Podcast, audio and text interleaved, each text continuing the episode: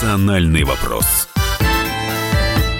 Мы приветствуем всех, кто слушает радиостанцию «Комсомольская правда» в Москве и других городах вещания. С вами Елена Фонина и редактор отдела международной политики «Комсомольской правды» Валерий Рукобратский. Валер, здравствуй. Да, добрый день. Ну, сегодня мы обсудим обострившуюся ситуацию в Сирии. В последние недели сирийская армия ведет наступление на позиции боевиков на северо-западе Сирии. Анкара и некоторые ее партнеры обвиняют Дамаск в ударах по гуманитарным объектам и турецким военным. Правительство Сирии, в свою очередь, заявляет, что причина нестабильности в регионе – это действия террористов. Россия и э, Турция проводят ряд переговоров. Первый этап состоялся на прошлой неделе в Анкаре, второй прошел в Москве в понедельник и вторник. То есть буквально накануне завершились эти переговоры, оценка которых абсолютно разная. Вот смотрите, Россия и Турция на консультациях в Москве по Сирии подчеркнули приверженность договоренностям по сирийскому урегулированию. Об этом говорится в заявлении, опубликованном на сайте Министерства иностранных дел России. Что говорит турецкая сторона? Турция не удовлетворена результатом переговоров с Россией по урегулированию в сирийском Идлибе. Об этом заявил пресс-секретарь турецкого лидера Ибрагим Калын. И вот буквально э, не так давно по информлентам прошло сообщение о том, что Турция не удовлетворена переговорами с Россией России по сирийскому Идлибу и готова начать военную операцию в регионе. Об этом заявил Реджеп Тайп Эрдоган. То есть ситуация накаляется. Ну, ситуация там уже давно накаляется. Сирийская армия уже несколько недель ведет операцию. Она пытается продвинуться поближе к границе сирийско-турецкой. И на самом деле Сирия имеет полное право это делать, потому что это ну, территория Сирии, а не Турции, да, так на минуточку. А, и э, сирийская армия показывает военные успехи она закреп... То есть то, что происходит на земле, потом уже отражается в заявлениях политиков, как правило. И э, в данном случае почему такое неудовольствие со стороны турков и там, Эрдогана происходит? Потому что сирийская армия действительно отодвигает э, э, позиции боевиков глубже, ближе туда, к границе э, к Турции. При, при этом турецкие блокпосты, которые находятся на сирийской территории, оказываются в окружении сирийской армии. А боевики, которых поддерживают турки, снабжают оружием, жесточенно огрызаются. Э, Сирия действительно несет большие потери, там как минимум два вертолета современных боевых сбито. А, но, это не останавливает э, сирийскую армию, она продолжает наступление, и, естественно, сейчас Эрдоган пытается хоть что-то сделать, чтобы хоть кусочек земли оставить э, под своим контролем. Сейчас на связи с нашей историей политолог востоковед Карине Геворгян. Э, Карина Александровна, здравствуйте. Добрый день. Добрый день. Ну вот э, сейчас Эрдоган заявляет о том, что он готов начать операцию в Идлибе. Чем это может грозить? Кому? Ну, это главный вопрос. Вот и да, и главное, кому это тоже важно, потому что э, сейчас мы пытались вот этот расклад объяснить, да, ну простым языком, э, как в этом э, сирийском конфликте задействованы Турция, Россия, сама, собственно, Сирия, и каким образом из этого, ну, казалось бы, из этой патовой ситуации, когда Россия оказалась между Турцией и Сирией, может выйти с честью наша страна, и каким образом действовать в этой ситуации нам. То есть начнем мы все-таки с обострения этого конфликта. Итак, Эрдоган начинает военную операцию? Ну, во-первых, он ее начинает декларативно, как я понимаю, да, то есть он об этом заявляет. Пока да, верно? совершенно верно. Вот, а, значит, я знаю, что заявление политиков и то, что реально, вот у них своя реальность у политиков, у журналистов, соответственно, своя, поскольку, поскольку это сфера пропаганды, а на Земле своя нормальная действительность. Вот что там на Земле конкретно будет происходить, честно говоря, э, по-моему, не будет соответствовать тому, что заявляет Эрдоган. Давайте просто для того, чтобы понять, что будет, я просто объясню логику своего рассуждения. Значит, э, какая задача у сирийской армии и в этом смысле какая задача и э, у присутствующих и помогающих сирийской армии российских военных? А, это прежде всего взять под контроль важные коммуникации, которым снабжаются крупные населенные пункты, в первую очередь Алеппо. Идлиб в этом смысле, с одной стороны, является провинцией, которая ну, в плане сельского хозяйства всегда кормила вот, э, Алеппо, Латаки, вот этот весь э, район. Вот, то, что это житница просто. Идлиб это житница, там все произрастает потому что часть территории Сирии это пустыня. Если граждане физическую карту посмотрят, то вот это будет видно хорошо. Вот. А с Идлибом вот такая вот проблема. Поэтому за него так, а почему все так уперлось еще и в Идлиб? Да, вроде бы там еще есть Дерезор, где сидят американцы, и Трамп очень вкусная э, сирийская нефть. Вот. И, по-моему, зря он про это проговорился, потому что, опять же, это вопросы Идлиба. Значит, вот эта вот сирийская нефть э, поступает в Турцию, соответственно, э, через Идлиб тоже, через Идлиб. И она контрабандная. Вот. На этом Турция зарабатывает. Значит, тут какие интересы у Эрдогана. Есть даже свидетельства о том, ну, я не могу их подтверждать, поэтому в данном случае пусть меня никто не обижается. В частности, взять господина Эрдогана, который вот э, курирует э, контрабандные эти поставки. И вроде бы на них зарабатывает. Ну, по крайней мере, об этом писали, и поэтому как бы ко мне претензии, я думаю, нулевые. Вот, я это слышала. Так это или не так, в любом случае нефть это в Турцию. Точно так же, кстати, как и ливийская, которая потом отправляется через Украину, через порт Ильичев.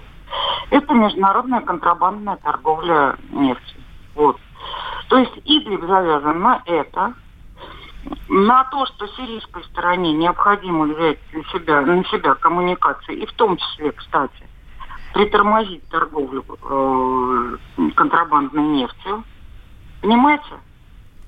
Но в этом случае э, вопрос с теми террористами, которые находятся сейчас в вот этой четвертой э, зоне в Идлибе, он каким образом будет решаться? Турция не оказалась в этой ситуации в тупике, поддерживая в какой-то степени э, террористов, и э, сейчас вынужденная решать их проблему. Турция же чем угрожает? Что, мол, типа опять поток беженцев и так далее, я и так понимаю, далее? да, но меня удивляет другое. Видимо, у Эрдогана внутренняя ситуация так непростая. Я в Турции не была uh-huh. два или три. Видимо, внутренняя ситуация так непроста, что он уже просто встает в полную, извините за выражение, раскоряку. Потому что из Идлиба часть боевиков, и немало, он, с одной стороны, переправил, э, там шла фильтрация очень серьезная на первом этапе. Это еще в 2016 году было. А, там было окружение очень серьезное, и э, они фильтровали и таких э, уже матерых и э, профессиональных головорезов, конечно, отобрали и сохранили. Вот. Часть из них была отправлена отдыхать в Грузию, а часть отправлена в Ливию сейчас. Это же тоже известно. То есть у меня возникает вообще такое впечатление, что все, что сейчас предпринимает Эрдоган, это скорее связано с очень непростой для него внутренней ситуацией. Ведь человек, который, или политик, который э, приказывает, как верховный главнокомандующий, проводить такие военные операции, и при этом имеет такие проблемы с собственными военными, в том числе и с профессиональными uh-huh. кадрами, вот тут, э, знаете, где-то э, повисает вопрос. Вы спрашиваете, что будет? А что будет, если э, армия Турции, э, во всяком случае, ну, да, он, Эрдогану удалось заменить да, на э, капитанов, сделать чуть не полковниками. Ну, извините, пожалуйста, в плане профессионализма, это же не та армия, которая была Которая устраивала перев... переворот, да, против Эрдогана. Да, Это не та армия. Да, вы понимаете? И вот этим, этими военными, то есть он, скорее всего, недовольных военных пытается выпихнуть еще и из страны. Вот это тоже поразительная штука. Наверное, это какая-то вот внутренняя ситуация, которая толкает его на такие действия. Ну а в этой вот. ситуации России-то что делать? Вот смотрите, и Сирия, э, наш союзник, естественно, мы, э, конечно, помогаем, э, чем можем. И Турция в последнее время, ну если не э, союзник, то, э, как Валера очень четко сказал, ну, по поводу другой страны, попутчик. Это очень правильное, мне кажется, определение. И вот в данной ситуации мы между молотом и наковальней оказались. И одних надо э, как-то примерять, и с другими не портить отношения. Знаете, mm-hmm. я насчет определений, ну все почти знают английский. Э, я хочу сказать, есть замечательное словечко английское, ну, просто как из Алисы в стране чудес, да, э, как в Аркаусах ливские шарки. Э, это френами для Турции именно. Это вот то, что американцы используют. Френами, то есть friend and enemy. Вот. А вот э, и для нас тоже это френами, в принципе. получается так, в общем-то, и для американцев Турция френами, она для всех френами.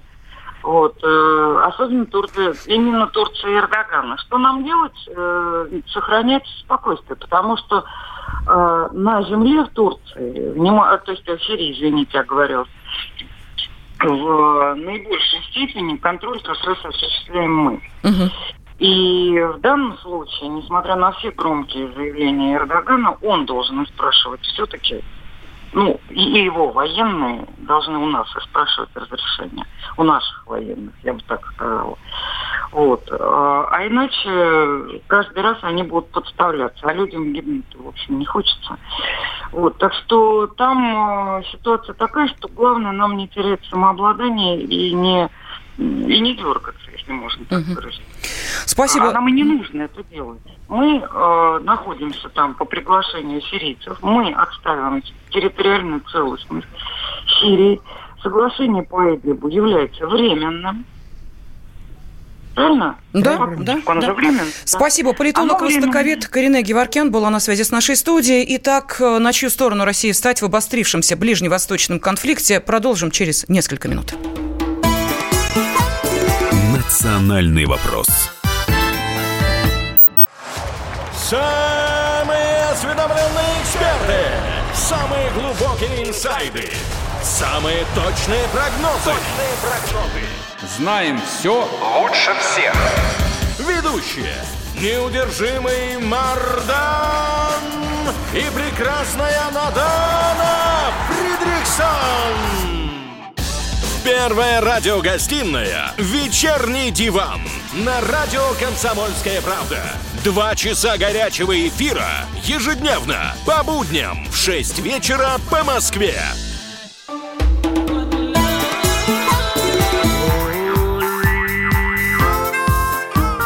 Национальный вопрос студии редактор отдела международной политики «Комсомольской правды» Валерий Рукобратский, я Елена Фонина, и э, мы вместе с вами, обращаясь к нашим радиослушателям, обсуждаем обострившуюся ситуацию в Сирии. Россия сейчас э, должна примирить и э, Турцию, и Сирию, потому что у каждой страны свои интересы. Но у Сирии понятно, потому что речь идет о ее территории. Турция сейчас активно сопротивляется тому, что какие решения принимаются по Идлибу, и не удовлетворена переговорами с Россией по сирийскому Идлибу, даже готова начать военную операцию в регионе. Об этом сегодня заявил Эрдоган. Но ведь в сирийском конфликте, да, опосредованно или довольно активно принимает участие сразу несколько стран в решении, точнее, этого конфликта. И э, среди прочих стран э, и Исламская республика Иран – где э, не так давно побывал Валерий Рукобратский. И вот э, сейчас, Валер, давай э, попробуем понять, расширить, да, вот этот, ну, скажем так, да, спектр участвующих в решении сирийской ситуации и какие интересы у Ирана в Сирии и какая роль этой страны в, собственно, регулировании этого конфликта. А, ну, Иран давно участвует в этом конфликте. А, многие иранские политики они официально это никогда тебе не скажут, но в неофициальных разговорах э, Иран подразумевает Сирию как, по сути, ну, некую свою провинцию иранскую, где э, присутствует э, население э, религиозно близкое к иранским шиитам. Да? Ну, мы знаем, что мусульмане делятся на шиитов и суннитов, а иранцы, они шииты. Они признают э, правящую верхушку сирийскую, которая называет себя лавитами, как ну, родственни... близкими по религиозным своим убеждениям э, им людям. Поэтому они, собственно, оказывают им поддержку, с одной стороны, на религиозном уровне, с другой стороны, они оказывают им военную поддержку, потому что Сирия – это, это как бы ключевая страна, которая прилегает к Израилю, а Израиль это постоянный вечный враг э, Ирана, как они сами вот так решили в 70, 1979 году. А хотя до 1979 года Иран, Иран был одним из ближайших э, подружек э, Израиля, и израильские военные присутствовали в Иране, они вооружали Иран, и они проводили совместные учения. Но вот во время исламской революции все изменилось. А, и поэтому иранские военные очень активно ведут боевые боевые действия, они как раз, ну, может быть, не столько военные, они тоже называют ополченцами, э, добровольцами, которые уезжают в Сирию воевать и с террористами, и в том числе и с теми террористами, которые поддерживаются Турцией. И иранские как раз вот эти добровольцы, они несут, пожалуй, одни из самых больших потерь в этом сирийском конфликте. И это все, естественно, вызывает Э, разные э, оценки происходящего внутри самой страны, внутри Ирана. Я э, э, был там уже буквально через несколько недель после последних э, грандиозных протестов, когда э, студенты выходили на улицы крупных городов Ирана. Но это были политические протесты? Это, это были экономические протесты, хм. но э, с политическими лозунгами. Э, люди Дело в том, что ну, Иран уже больше 40 лет живет под самыми жесточайшими санкциями Запада. Нам такое и не снилось, то что, то, что Европа и США вели против Ирана, когда они полностью оторвали их банковскую систему от международной системы, когда э, полностью запрещен э, технологический какой-либо экспорт э, в Иран и э, полностью по сути, запрещена нефтеторговля, а это главное там богатство Ирана, и а Иран сидит на нефтяной игле похлеще нашего но и он не может ничего этого продавать, потому что все это запрещено, и не может получать валюту. А если нет валюты, а ты сидишь на нефтяной игле, а, то у тебя, у тебя просто, по сути, вот там сейчас ситуация такая, что Иран даже не может купить достаточно зерна себе, чтобы кормить хлебом свой народ.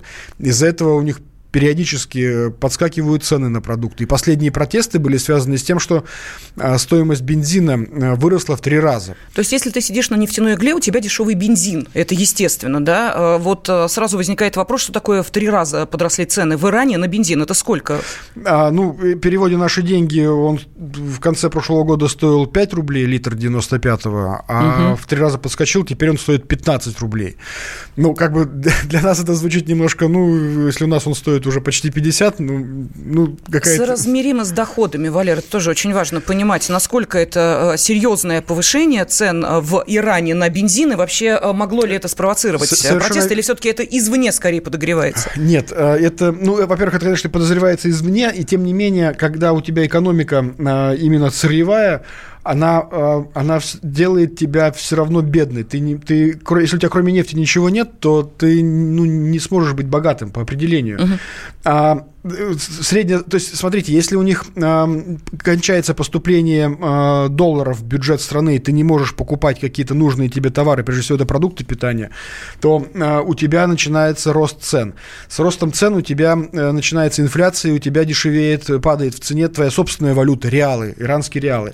То есть, условно говоря, если 7 лет назад средняя зарплата в том же Тегеране была там ну, 500 долларов, 450 долларов, это в принципе нормальная была зарплата, люди себе могли позволить и более-менее машины новые покупать, то сейчас она в реалах, может быть, даже больше стала, но если переводить в доллары, она снизилась э, в два, а то и в два с половиной раза. То есть они, у них даже при том они э, стараются скрывать эти официальные оценки, но местные экономисты мне рассказывали, что э, сравнимо вот с тем периодом, когда у них было 450-500 долларов, сейчас в перерасчете на валюту это 150 долларов. То есть это падение в два с половиной раза средней зарплаты. А при этом цены на продукты и на, на бензин выросли там в три, в два раза. Но у них страна, э, Иран, страна самообеспечивающая себя. Им удалось э, в результате вот этих санкций все-таки э, выйти на то, о чем мечтает наша страна, на самообеспечение. Я бы не хотел бы такого ну, самообеспечения. Тем не менее. Смотри, вот э, сейчас мы видим, да, что премьер-министр говорит, мы снимаем табу, ну, премьер-министр нашей страны, Мишустин, говорит о том, что мы снимаем табу с импортных лекарств, будем их завозить, да, то есть понятно, что не все может страна для себя сама производить. Вот если мы говорим об Иране, им удалось за это время жестких санкций все-таки встать на а, такой путь э, самообеспечения? Они сумели э, главное сделать. Они практически промышленные все товары сумели э, наладить производство собственное. Угу. Оно может быть плохенько. У них может быть там, ну не знаю, там салфеточки получается так себе, но зато они свои. Зато их не надо покупать салфетки в Китае за ту же валюту. Пластиковые стаканчики, может быть, тоже у них там местами дырявенькие получаются, но свои.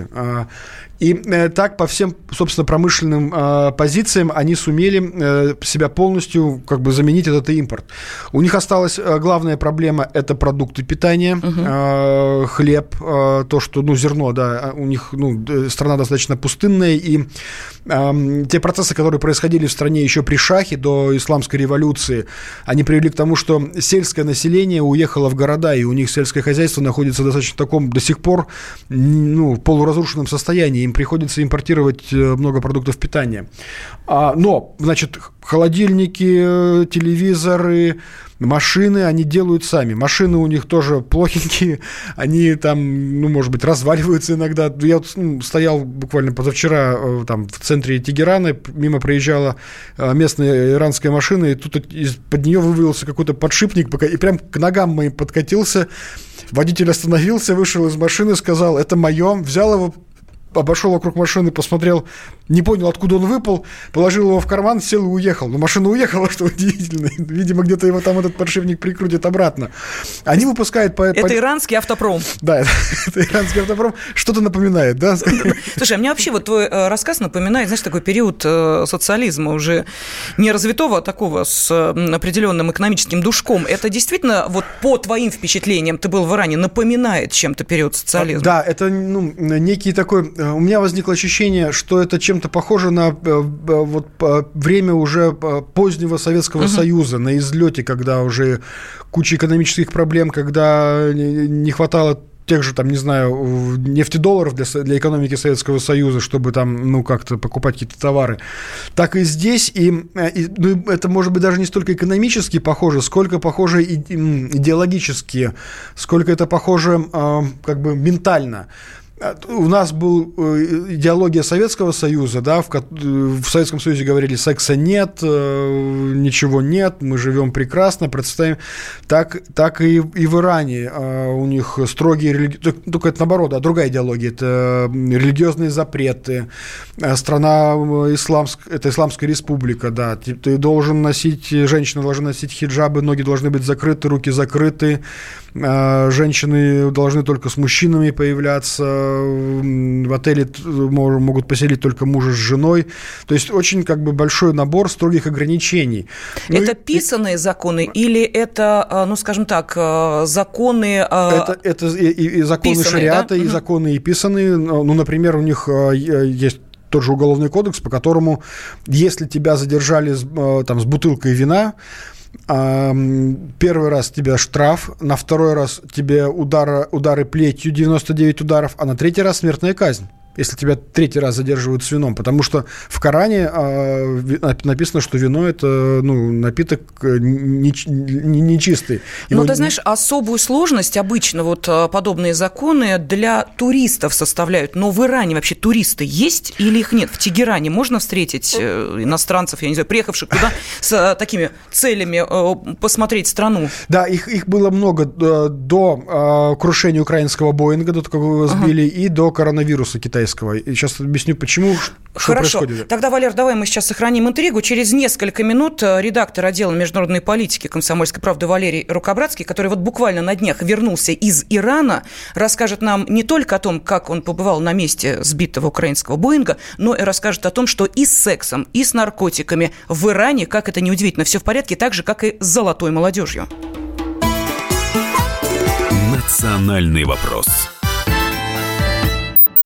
Политика. Владимир Путин приехал в Японию на саммит большой... Экономика. Покупательная способность тех денег, которые вы... Аналитика. Что происходит правильно, а что происходит Технологии. В последнее время все чаще говорят о мошенничестве с электронными подписями. Музыка. Всем привет! Вы слушаете «Мир музыки». Радио «Комсомольская правда». Слушает вся страна.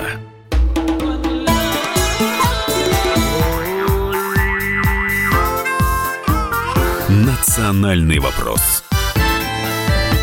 В студии Елена Фонина и редактор отдела международной политики комсомольской правды Валерий Рукобратский. Валера буквально на днях вернулся из Исламской республики Иран, но э, мы начали с обсуждения обострившейся ситуации в Сирии. И понятно, что если говорить о э, сирийском вопросе, то Иран в данной ситуации скорее попутчик России в решении этого сирийского конфликта.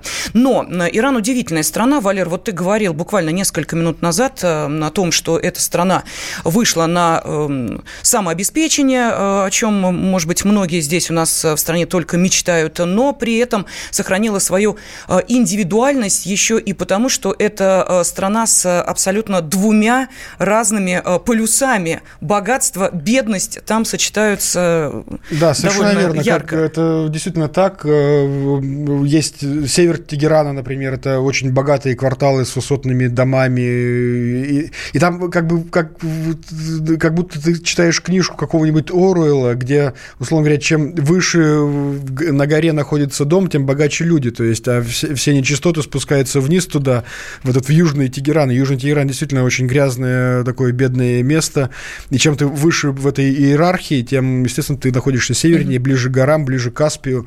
И, и вот у них там такое вот этот раз, раз, э, расщепление внутри вот этих социальных слоев очень жесткое и очень яркое. При этом богатых, условно, там получается получается, ну, 5%, да. Среднего класса как такового практически нет.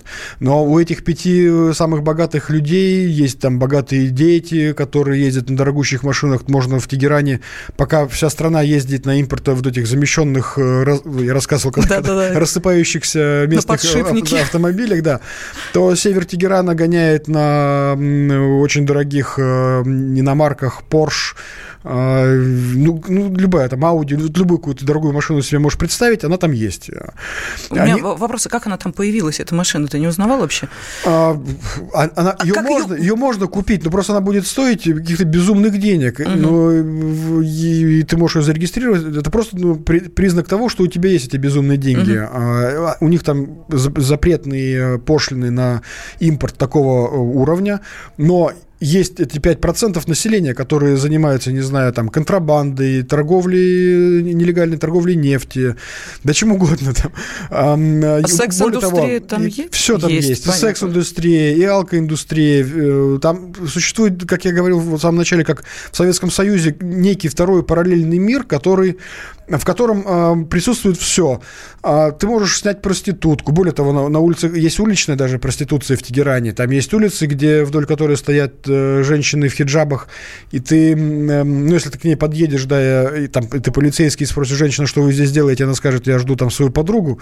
Но если ты ей скажешь, э, а, я там, например, иностранец, давайте развлечемся, она скажет, да, окей, это стоит там 120 долларов э, у тебя где-нибудь в твоем месте, хотя в отель тебя не пустят э, не с женой. Но есть возможность даже пожениться на час. Есть специальный мула, который тебя может э, поженить на час, а может быть на два часа э, за определенную плату, да, и ты как уже как муж и жена можешь провести этот часок с, с этой женщиной. А развод иранской. потом как оформлять? Ну, также через а, мулу. Не отходя от муллы. Да, но есть и как бы без посредника можно напрямую к женщине обратиться, она у себя в доме тебя примет уже за 180 долларов в час. Э, Валер, ты воспользовался э, своим шансом туриста? Конечно. Воспользовался. Да, но я пригласил женщину, мы пригласили, ну, они говорят на фарси, э, я позвал переводчика, свидетеля, мы, я пригласили ее в ресторан, э, проститутку, да, мы пыта, я пытался как бы сторговаться, какую-то скидку получить, не 120 долларов, а 100, ну, как бы мы же просто поговорить, на что мне сказали, что поговорить это еще сложнее. Поэтому ну, пришлось по тарифу отдать. Но мы сейчас вполне интересно беседовали. И это удивительно, что проститутка оказалась, э, может, не удивительно, ярая позиционерка. Она выходит на митинги против действующего режима. Она э, почему занимается проституцией? Потому что не может найти достойную работу, хотя у нее есть высшее образование там, в строительной сфере. Но а, то, что предлагает ей правительство, какие-то там рабочие места, это ну, не устраивает ее как молодую женщину там, по деньгам совершенно. Скажи, а золотая молодежь тоже э, является ярыми оппозиционерами, несмотря на то, что у них достаточно много денег? Ведь мы понимаем, да, что есть такая прослойка, которая просто активно выступает против власти не потому, что у них все плохо, потому что им просто не нравится они, власть. А, они а, являются оппози- угу. оппозиционерами, но такими латентными. Они любят об этом поговорить, э, как, как раньше в Советском Союзе, на кухне кухни. Но только у них это не кухня. Я побывал на вот закрытой такой тайной алко-вечеринке, где там литрами льется подпольно завезенная водка из Украины, замечу, украинская водка, а Немиров а, была, а, это ну, не реклама. Хотя мне это потом, воспоминания, да? Хотя мне сказали, что на самом деле а, эту же водку делают э, подпольно в том же Иране. Есть якобы два завода, которые контролируют иранские спецслужбы, собственно, и угу. как водится, как всегда, за всем стоят спецслужбы, и они и, и, и этот э, бордельный бизнес контролируют, и алкобизнес, вот, собственно, все все знают. Но э, власть, иранская власть, как, я, э, как, как, как мне стало понятно, она ощущает вот эту напряженность, которая в стране э, такая очень сильная, она же видит эти протесты, протесты многотысячные, десятки тысяч, а есть оценки, что если просуммировать все вот эти города миллионники, где выходили люди на протесты, то общее число недовольных там больше, ну, около миллиона оценивается. А, и это напряжение существует. Люди недовольны, что а, они Э, страна поддерживает Сирию тратит деньги на там, э, проведение спецопераций в Ираке, на там, постоянное противостояние с Израилем и так далее, а при этом а каждый день у тебя растут цены, у, угу. тебя, у, у них существует три валютных курса. Один официальный, другой какой-то биржевой, а третий черного рынка. Власти все время заявляют, вот-вот мы как бы один курс э, оставим, который вот сейчас на черном рынке, он станет реальным, но, но, но не делает ничего. Зато эти три курса позволяют, условно говоря, этой верхушке, э, кто при власти, обогащаться, меняя эти деньги туда-сюда по разному курсу. И э, у них так экономика построена, что если ты что-то производишь и поставляешь за границу, получая при этом валюту, то эта валюта идет не тебе, она идет в Центробанк Ирана, и потом уже Центробанк распределяет эти блага уже, сам решая по какому курсу. Это же какая ну, возможность для коррупции, да, то есть ты же можешь подговорить какого-нибудь чиновника, давай-ка ты мне по этому курсу выделишь валюту, а не по тому, потому что он же тебе может дать по, ну, как было в Советском Союзе, там 60 э, копеек за рубль, а может быть по 10 рублей за, за доллар, да, там, ну. Есть, Скажи, пожалуйста, вот это ощущение, власть Ирана, она крепка, она э, надежно держится или есть тут уже определенные сомнения? Это очень важно для наших отношений, для отношений России и Ирана. Совершенно верно. Э, этот регион в любом случае для нас стратегический. Если э, сыпется э, иранский режим, каким бы он ни был, да, но сейчас он для нас дружественный, назовем так, лояльный, это значит, что... А там, а там американцы очень внимательно за всем следят. Хоть не так там посольство, но все европейские посольства отчитываются о том, что происходит в стране. И понятно, что Америка всегда знает, что там происходит.